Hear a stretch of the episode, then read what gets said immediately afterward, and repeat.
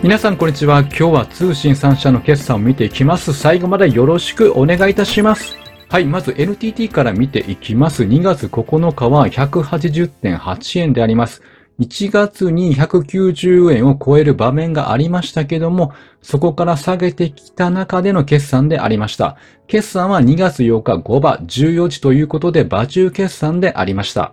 こちらがですね、2月8日の1分足になります。14時に決算があって、この頃は株価184円前後で推移をしておりましたけれども、決算が出てからこのように下げて、結局180円を下回って、安値引きでこの日は終えました。ということで、決算の内容を見ていきますと、第3四半期累計としては、売上は9.7兆円ということで、電気量の収入の減少などがありましたけれども、その他のセグメントで増収となりました。あと、為替の影響は1200億円ということでありました。で、営業利益は今回減益となっております。やはりこれは地域通信セグメント、光の純増などが厳しくなってきているということでマイナスとなりました。そして最終益はマイナスにはなっておりますけれども、進捗率としては第4四半期になんとか達成できる見込みということで、今回は増収増益となりました。そして今回のトピックとしては、能登半島地震からの復旧費用がかさむということが挙げられるということ。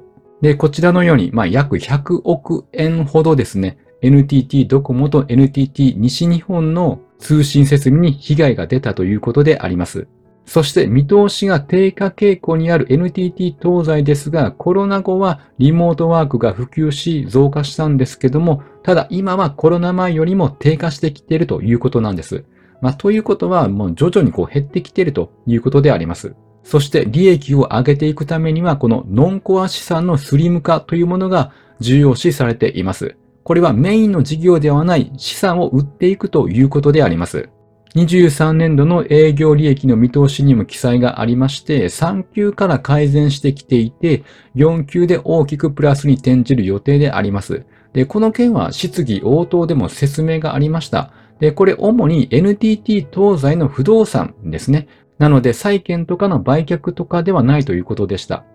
コア事業ではない不動産の売却益が見込める利益があるということ。なのでデータセンター系はコアなので、それは含まれないということでした。ということで、営業利益の見通し1兆9500億円は変更なしということでありました。で、そこで気になるのが、通期達成に向けて取り組んではいるんですが、NTT は例年、この第4四半期に利益が減少する傾向にあります。だいたい毎四半期3000億円上げているんですけども、去年は1800億円、その前は1500億円になっています。ただこれちゃんとした理由があってですね、ご存知の方いらっしゃると思いますが、特撮ヒーローと高配当株が好きな芸人のルネ岩田さんが NTT の IR 室長と話しされた中で、で、なんでいつもこの4級で減るんですか？と質問されました。で、理由としては最後の四半期なので、余裕が出た分は設備投資に回したりしているので、毎回下げる傾向にあるということらしいんです。なので、達成の見込みが立てば、残りの分は今後への投資に回しているということであります。ということで社長もこのように厳しい環境だが連結での利益達成を目指すということで、まあなので目処が立っていることだと思います。で、最後にですね、去年25分割をしたので、株主数の推移を見ていきますと、23年9月は146万人、23年12月は157万人ということで、3ヶ月で約10万人増加しています。すごいです。この調子で増加していって株価上昇に期待したいところであります。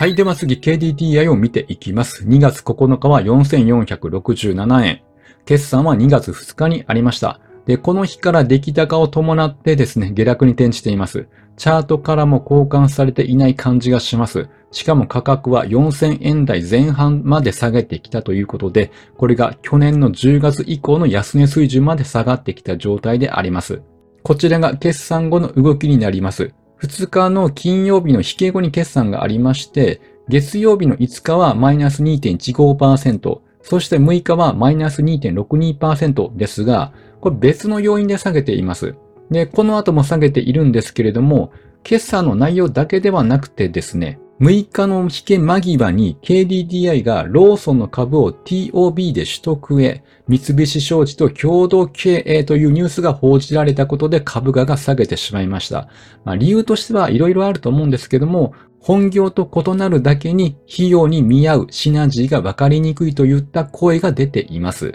まあ、記者会見ではですね、このように手と手を取り、左側から三菱商事の中西社長、真ん中がローソンの竹増社長、右側が KDDI の高橋社長であります。で、もともと今回の話というのは、去年の5月に、この三菱商事の方から今回のスキームの提案があったということで、KDDI としては時代の変革期なので、思い切った投資はいいことということで判断したということであります。で、記者会見では高橋社長は、通信の力をフルに活用して未来のコンビニを実現すると述べています。そしてローソンの竹増社長は KDDI と未来のコンビニを作ろうと思うに至った互いの強みを出し合って追求していくと述べています。そして発端者である三菱商事の中西社長は KDDI の強固な顧客基盤とテクノロジーを掛け合わせ新たなサービスを提供したいというふうに述べているわけなんです。まあ、果たして生き残りをかけてこのようなタッグを組んできたと思うので、この価格反応がどうかなるのか楽しみであります。で今回の発表によって、ローソンの株主構成はこのように変化しています。もともと三菱商事は50.1%、KDDI が2.1%保有をしていました。で、公開買い付けを行い、三菱商事と KDDI は、ローソンの議決権を50%ずつ保有する見込みで共同経営となります。今回の業務資本提携によってリアル、デジタル、グリーンを融合させた街のホットステーションを目指しています。ローソンの店舗数はというと約14,600店舗。KDDI、au の店舗は約2200店舗。と数は多いので、実際にはローソン店舗における KDDI 商品のサービスの取り扱い、通信関連商材や銀行保険サービスなどを展開していくということであります。ということで最後になりましたが、決算の内容を見ていきますと、去年よりほんの少しプラスで着地しております。通期計画の最終益というのは6800億円ということなので、進捗率は80.2%となっております。非常に順調に来ているんではないでしょうか。ということで、今回下落しているので、長期のトレンドで確認してみると、20年のこの安値から約3年以上この上昇チャンネルでサポートされてきていて、今回これ今までにないぐらいの勢いでギュッとこれ下げてきています。で、金曜日は下げてはいるんですけども、陽線で終えています。ただ、上髭を出した陽線となりました。で、また、出来高も多いので、売りと押し目買いが拮抗している状態かなと思います。なので、この後どうなるのか、急落のパターンはもちろん V 字回復もあり得ますけども、まあ、バウンドして徐々に上がっていくというパターンの方かなというふうに、まあ僕は予想しております。まあ、このあたりの動きも追っていきたいと思っております。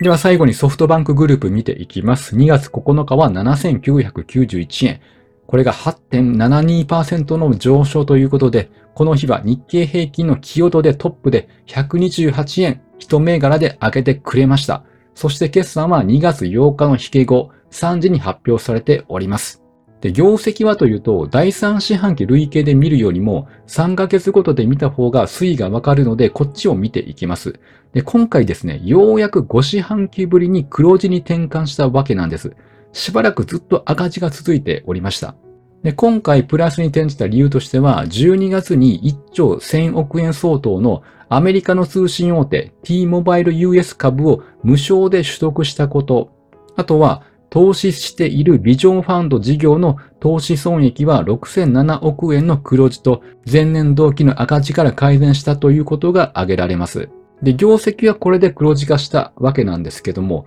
株価上昇の原動力となっているのは、このソフトバンクグループの決算よりも、アームの高決算の方が大きいと思われます。傘下のアームホールディングスは第4四半期の売上高一株利益が予想を大きく上回ったことで、前日比なんと48%高で終了しております。これがなんと上場来最大の上昇率を記録しました。その背景には人工知能である AI への期待が高くなってきている。で、具体的に何かというのを見ていきますと、